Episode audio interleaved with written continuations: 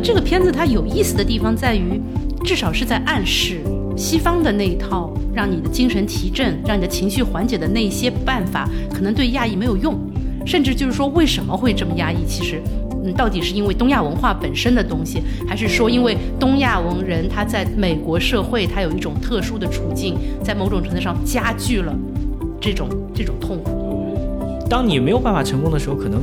这个族裔是你最好的 fallback，最好的这个安全网，连教堂都是韩裔的人聚在一起的教堂，对吧？你你说做生意也是在这群人里面。小镇的做题家跟这个黄阿丽，其实他们在某种程度上是非常相似的，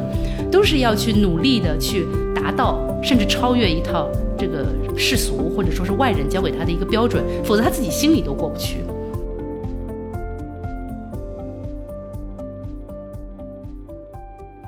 好，欢迎来到这一期的晨读时间啊！我们跟小新、跟海云，我们来聊一期特别火的最新的美剧，而且是可能是有史以来最重要的一个完全由亚裔来担纲的美剧吧。之前有过吗？我可能不太记得了。反正不太记得电影电视剧电影有，对对对，就是呃，我们英文叫 Beef，中文叫做怒呛人生，对。对，想听听两位这个看完了观感是什么样子？我是一个晚上刷完的，讲一下总体的一个感受。就首先那个黄阿丽的演技着实惊艳到我，我觉得她表演的非常好。因为他其实也是个演员，只是他脱口秀用了一个很夸张的风格啊。第二呢，就是我一看那个故事，马上就是这黄阿丽肯定是参加了剧本的创作，她把她自己的真实人生完全记录在里面了。因为她就是嫁给一个所谓的豪门啊，完了呢，艺术家之子，对对，著名艺术家之子是。然后当时还是也有点婆媳的这种。同时，这个剧呢，其实也是一个很好的一个窗口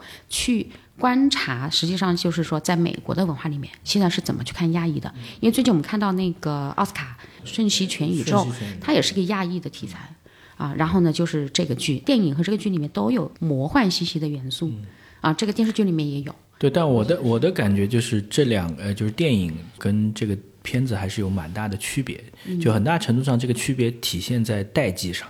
就这群人其实是八零后的。呃，美国华裔基本上算是二代，二代对，一个是二代，一个是八零后，这两个时间点是蛮重要的。就是二代，也就是说他们背负着上一代的包袱，上一代的原生家庭都是移民，对吧？就这个移民，不管你是好还是坏，这个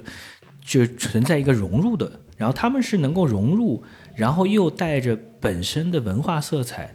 跟这个美国文化有融合有冲撞，这是这部片子里面比较有意思的点。那我们先还是听海云你怎么看这个？首先就是，如果作为一个观众的话，我我的感觉就是，哎呀，东亚人真是苦呀，这是一个对对对最总体的这样的一个一个观感。但是如果说作为一个可能做过一些文化研究的人的话，那么这个剧它其实很聪明，就是你其实可以很清楚的分析出他想打哪些点，然后他都成功的打到了。就刚刚小新也说，就是说你发现它的元素特别多。嘛，对，就是你说的那些元素，其实就是有流量的，或者说这是它的目标受众。感觉他是用那个大数据里面提取的这种词，然后做。这其实很符合 Netflix 的特点，就是他其实他在编这个剧的时候，他其实已经想得非常清楚了。我们想要吸引的是哪部分受众，然后这些受众他们感兴趣的是什么，把它给强调出来。那我刚刚就是想说到那个夸张啊，就是你也说到《瞬息全宇宙》和这个戏。都有夸张的成分，我也是在想，就是不是因为就是东亚他们想表现，就东亚的人相对来说比较压抑。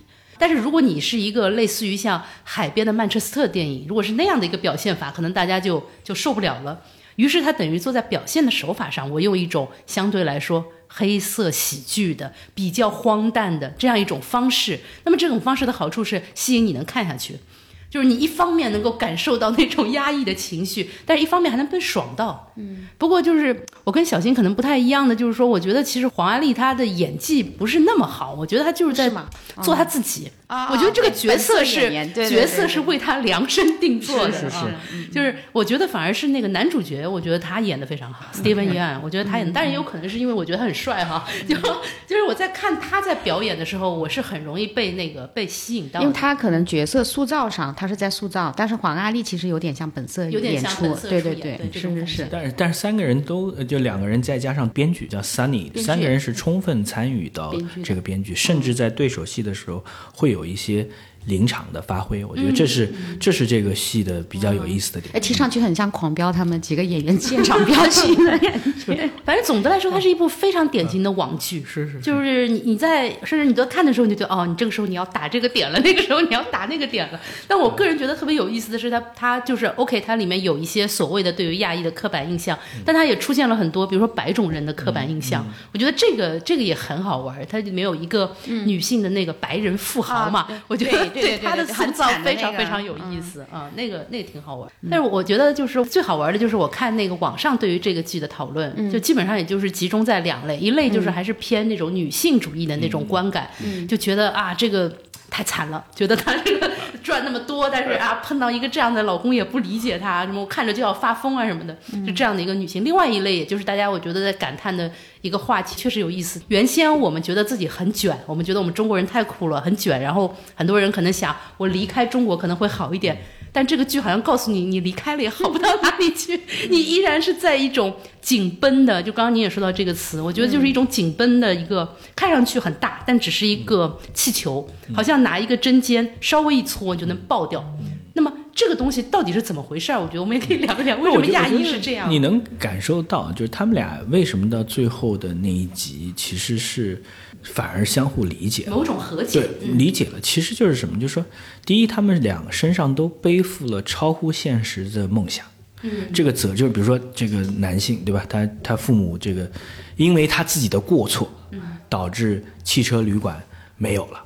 这其实是很重要的，就是你一家人本来可能白手起家，想象一下，他父母可能在美国打拼了三十年，好不容易有一个汽车旅馆可以安顿下来，结果因为一个某个事件，然后自己还得逃到韩，逃回到韩国去，那这个就很不一样，对吧？但是你其实真正的能力是很有限的。作为一个体力工人，你能做什么？作为一个小生意人，你能做什么？我觉得这是一个很大的张力。那另外一个张力也是一样，就是说你正好是创业小有成功。对吧？你的这个丈夫是一个艺术家，那他也很天然的说啊，我是我可能就是手上不能沾钱的，不能干活的，那我就依靠你。那他他都想着说，等到我把这个业务卖掉之后，我们财务自由了之后，我们就可以更好的生活下去。两个人都是在希望达到一个点，这个点就是我什么时候把酒店赎回来，然后另外一个是我什么时候把公司卖掉。这样我们就可以好好的生活了。而在这个过程当中，两个人都缺乏一个非常重要的点，就是你的生活到底是什么？迷失了。而这个恰恰是亚裔更容易犯的。我们并不讲说这个白人不会，但是你之后你总会觉得，哎，我给自己设定一个目标，这就是我们你海云你刚才讲的这个卷的角度，就卷其实目的到底是什么？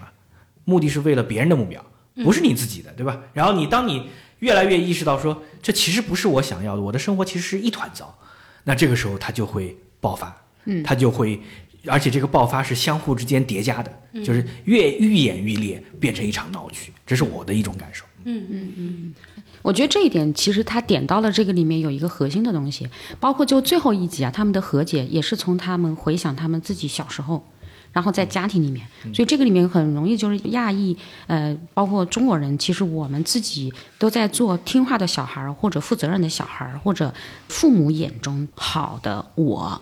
以及好的生活。我觉得这个不管是在中国，还是说亚洲去了美国，还是一样的。所以你看那个韩国人，就是他最开始就对他弟弟说。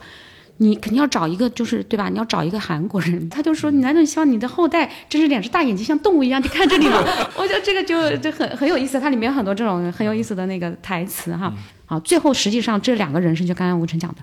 其实可能也许都不是他们发自生命内心自己想要的那个人生，所以就咵全部爆发了。不，我我的感觉就是什么？就是说他其实是用夸张的方式去告诉你，不要再选择压抑跟爆发这两个极端。之前是在两个极端，就是愤怒中的爆发跟压抑中表现出来一个好的表象，中间态其实是他们可能也许在经历了这十集之后体悟到的。中间态就是你应该是你有点敢爱敢恨，在美国的这个社会，它其实不会有给你那么多外在的压抑，而这个压抑更大程度上还是来自亚裔的这个亚文化。带来的东西。这其实就就我也我也想从另外一个角度去看，就是就我自己在看这部剧，尤其是在这个刚开始的时候，你会发现，哎，比如说像这个韩裔的男星，他真的很韩像韩国人，对吧？你一看就是韩国人的样子，对吧？然后你再就是给给你特别有感触的，就是他在教堂里面的那那一处，对吧？他其实在网上流传比较多的就是他在教堂里面一下子就发泄出来，他哭了。这个其实是发泄，就是他是他是需要发泄的，但是这个发泄你在教堂里面的发泄，跟你在路上的发泄是完全不一样的。怎么去描述亚裔在这个美国？我不知道两位觉得这个片子多大程度上可以作为呃亚裔的描述，多大程度上又是太暗黑、太夸张、太刻板印象？我觉得这个片子它有意思的地方在于，它至少是在暗示西方的那一套让你的精神提振、让你的情绪缓解的那些办法，可能对亚裔没有用。嗯，我觉得他可能有这样的暗示在那里，至少我觉得有这种感觉。就很有意思的是，你看那个艾琳，就是在这个剧中的那个丈夫，虽然是日本艺术家的儿子，但是他其实代表着就是很其实很西方的那一套价值观。好，他就感觉就是整个人好像和自我非常和解，然后动不动就像那个阿丽的那个建议的，都是一些就是在现在西方社会非常流行的那些方法我们一方法。起去做分，对对对，就夫妻俩会去做一个对做个咨对做询吧。咨询啊，然后你要写什么对日记啊，就这种东西。但是你可以看到，就是说这个剧在刻画这些的时候，他肯定不把这些当成一个非常正面或者非常正确的这样的一种现象。但很有意思的是，哇，这这个话其实是让一个日本人说出来，而日本确确实是在东亚国家里面对文化里最早实现，就是说。某种程度的西方化和现代化的这样的一个，但是他告诉你，其实这个没用，或者说他对于这个女主角是没有用的，甚至只会让她更加愤怒。那您刚刚说到，就是像那个 Steven 他在那个教堂里面的宗教的这样的一种慰藉，你可以从这个片中也可以感觉到，他可能在一时之间是有用的，但依然不是非常稳定的这样的一种。呃，救赎方式，所以我觉得这个剧其实带来的一个问题，就是很多网友在讨论的，就是好像就东亚文化它带来的这样的一种压抑或者说痛苦啊什么的，目前还没有明确的解药，就只能尝试着说，呃，这个可能可以缓解一些，那个可能有一点用处，但是好像到底应该怎么样，其实还没有人有答案，甚至就是说为什么会这么压抑，其实。嗯，到底是因为东亚文化本身的东西，还是说因为东亚文人他在美国社会他有一种特殊的处境，在某种程度上加剧了这种这种痛苦？对，我觉得你其实某种意义上，如果你比较呃黑人的剧，对吧？嗯，你会会发现，就是说他在东亚人在美国，就第一个他的这个，当然我可能研究不是特别深啊，他的整个言语是有点黑人化或者怎么样，就是那个整个的语调，对吧？就是什么 bro 什么之类，就就那种、嗯这种黑黑人语言就就就是说，就是他们在刻意模不也不叫刻意模仿，就是你觉得他们在，尤其是这个底层的，嗯，就是这个建筑工人这一群的人，啊，他的整个模言行举止其实是在模仿少数族裔，有一点那种感觉，或者至少受到少数族裔的影响。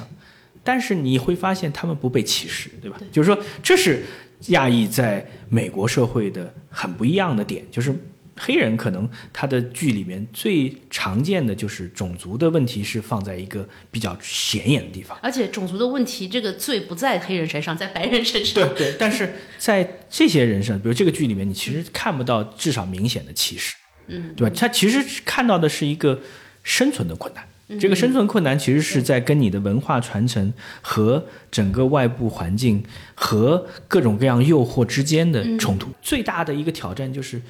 你形成了很强的自控力，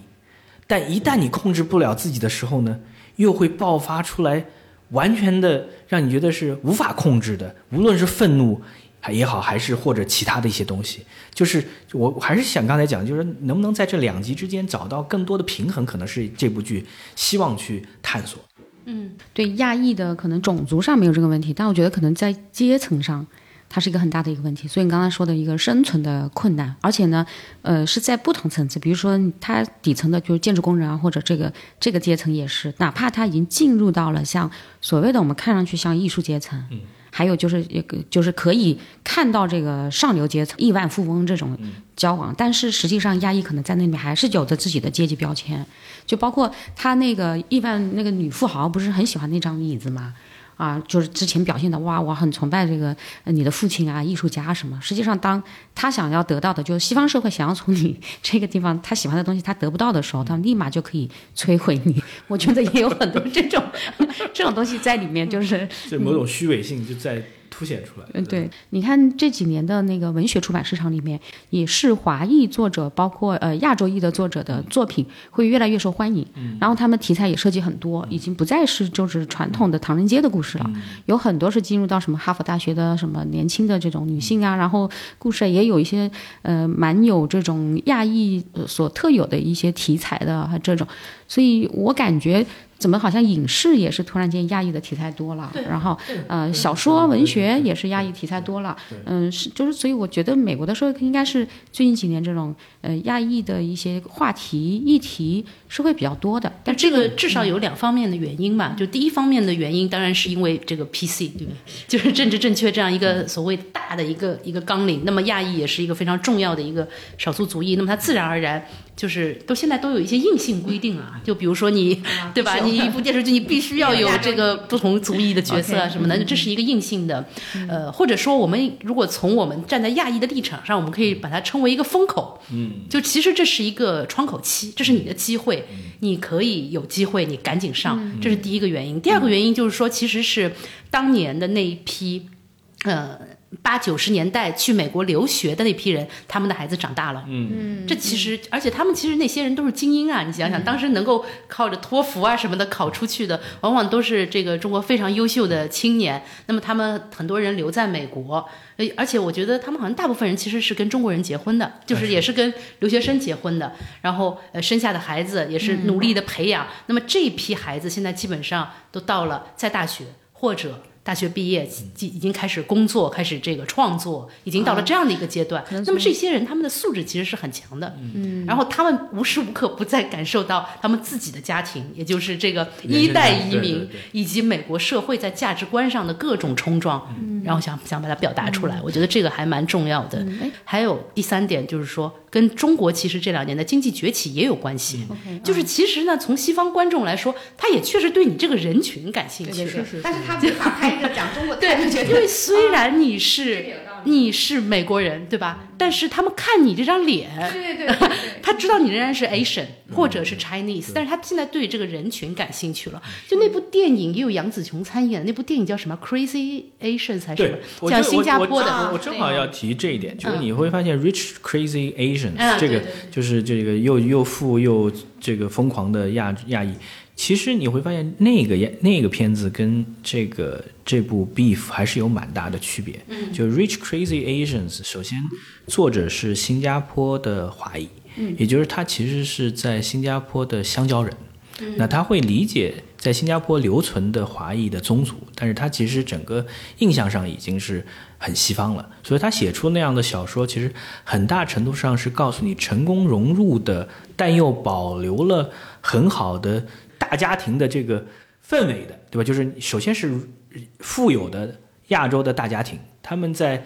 在这个向上进一步向上攀升的过程当中有哪些优势？嗯，他们又有哪些跟欧美的家族不太一样？就他的家族性会更强，对吧？七姑八婆这样的这个这个大家族，像国美国大家族没有了，对吧？他就是小家族，说这个是他的特点。而这一部片子其实更多是聚焦在底层往上走。对吧？就是你是没有家族的，就是你刚才讲的，就是哎，你可能父母就是过来，也有的父母韩国人的父母就是过来打工的，然后做了一个过来留学的，然后黄安丽的父母可能就是就是这样的呃白领。然后这样出来的孩子，其实你没有任何你你要想成功，仍然要打拼。嗯，那在这个打拼的过程当中，又是父母给你很多的期待。你看这个，他们回溯到他们两个人童年的时候，你会看到父母会有期待，童年会有伤痕。嗯，这个伤痕其实是很难言说的，因为你作为一个移民的孩子，可能就是你在班上被人欺负了，可能父母都不知道，或者你也讲不出来。这些的伤痕积累起来。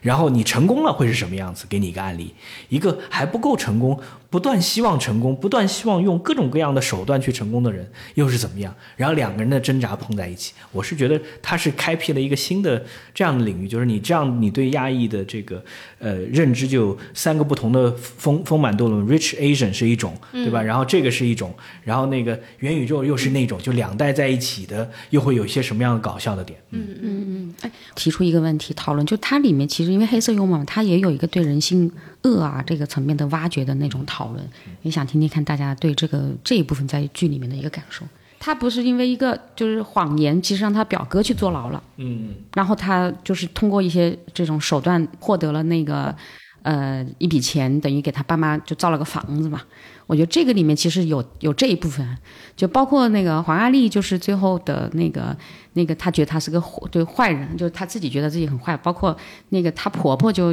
就想替她隐瞒，包括就是说让他把这个罪行等于呃就是开车路怒的这个罪行给给给去掉，他就完全可以再回到他之前非常成功，然后甚至更越一层的成功的生活里面。但最后他其实是自己是把这个东西捅破的，就有点像释怀了一样。所以我，我我觉得这两个点上，就是两个主人公里面他自己人生的一些这样的一个选择，我自己还是蛮有点感触的。就是在像我们平常看到一些哈，那我觉得呃，尤其像那个拉美的电视剧啊或者电影，就呃也会有一些对这种人的恶啊，就是尤其是简单的那种，就是在路上突然间的发怒，它其实也是恶的一种嘛，一种表现啊。所以我就感觉这个点上，好像这个剧本也是在有所挖掘的。就整体的感觉就是它，你可以讲它有一层关于性善还是性热的这个讨论。嗯，就它其实性善其实是是被教育出来的性善，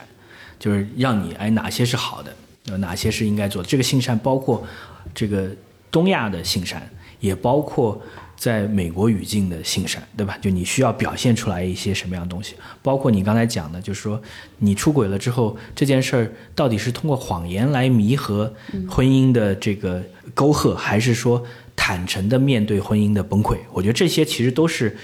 大家要去讨论的一个问题，没有明确的解。嗯，但是电视剧里面很明确的告诉你，性恶是经常存在的，而且这个存在。就是你越压抑它，它可能越在某些时点当中爆发出来，爆发出来你控制不了。就它其实是在，就有有一点在探讨这样的东西。对，而且爆发出来之后，你得承担相应的连环的结果。但是其实就是你在爆发的时候，你其实是没有想到对那个结果的，对吧？对，就这个片子里面的这个恶，其实我觉得反而是人性的一部分。是，嗯，就他们确实就是说，也不一定就是是压抑，因为压抑有一种好像你你就埋在下面的感觉。我倒是觉得让我想到，就是这个日本有一个学者竹内好啊，他曾经用一个我很喜欢的一个概念来形容日本，叫做优等生文化。嗯，他就说这个日本他就是一直就是要做优等生，比如他学当初学唐朝，他也学得特别好，嗯，然后回头学西方，他也学得特别好。就是他，他就是有一种很骄傲于，你看我看到了一个好东西，然后我就学的可能要比老师还要好，就是这样的一种文化。然后我觉得这个竹内好的概括非常的精准。但其实我觉得整个东亚可能都存在着这样的一种优等生文化，而且并不一定是一个国家民族。我觉得在具体的个人上，他也有，就是你要你要你了解这个规则，或者说你知道这个知识，然后你要把它掌握的最好。但是有一点就是，我为什么让大家压抑的，就是说其实出题人永远不是你。嗯嗯嗯，你永远是在做题而已，你没有去对，我们这个要反倒小陈做题家了，但其实是很像的。小陈、小郑的做题家跟这个黄阿丽，其实他们在某种程度上是非常相似的，都是要去努力的去达到，甚至超越一套这个世俗或者说是外人教给他的一个标准，否则他自己心里都过不去。嗯。就为什么他会恶？因为这个时候其实是他有时候他有时候会爆粗口啊什么的，这个时候反而是他自我比较释放的时候。就人性本身的那一部分，就是跟所有的可能人种是一样的，只是亚但我觉得可能确实有一些人种活得要比东亚人要 要感舒觉上适一点。我确实他其实还在讲一个故事，讲这个故事就是黄阿丽的故事，其实是说在美国要获得更大的成功，对吧？这个成功是财务自由的成功，其实你必须要融入主流。嗯，对吧？就是你这个主流，无论是被谁认可，你去开一个这样的花店，你去怎么样，它其实是你的你的受众绝对不能只在亚裔，对吧？这是他在做的，就是他在这个过程当中，你就会发现财富圈层这一系列的东西，然后呃，财富背后的虚伪都展现出来了。那你作为一个没有根基的人，你想去迈向那一点，你可能只能是用亚裔的那种勤奋。而这个情分是超乎寻常的，而且又是转换亚裔在家庭当中的角色，就是变成女性在打，男性在，就是他这扭曲就几层扭曲在那儿？但是你你对吧？然后你但是你看 Steven 这个角色，你会发现什么呢？就是说在底层你就很难走出圈层。是的，很难走走出你的足矣，对吧？就是说，当你没有办法成功的时候，可能这个族裔是你最好的 fallback，最好的这个安全网。连教堂都是韩裔的人聚在一起的教堂，对吧？你你说做生意也是在这群人里面，甚至犯罪，你的表哥就是全是亲族关系和被延展的亲族关系，也就是他会告诉你说，在美国这个社会，你要真正想获得成功，一定要融入。但是你很多时候这样的这个这个你的族群或者更小族群，它也许是你的保护伞，但也许也是限制你发展的最主要的那个壳儿。所以说，他其实在讲就是破破壳还是不破壳，这中中间也还是有很多东西在而。且在某种程度上，其实你所在的这个族群也是你卷的场所。就现在的湾区的华裔已经卷疯了，我觉得就是就是上海或者是海淀区可能都比不上，就因为美国是这样嘛，它它其实也并不是熔炉，它更像萨拉，对就每个种族它其实有有自己的这样的一个场域。如果你要卷的话，其实你是在跟跟自己的人卷，其实是。就比如说他哈佛他录取录取多少的这个非裔，录取多少的东亚裔，这个其实是规定在那里的。所以你你你要你要比的，其实可能就是你邻居家的这个孩子，你要把他就所以中国人这这确实是很累。你一哪怕你到了这个美国，你会发现他们的孩子就是也要跟华人比，然后跟印度人。对，就是跟犹太人的孩子比，就是你要在，因为我们好像很仰仗我们自己在考试上的能力，然后在学识上的能力非常非常非常卷。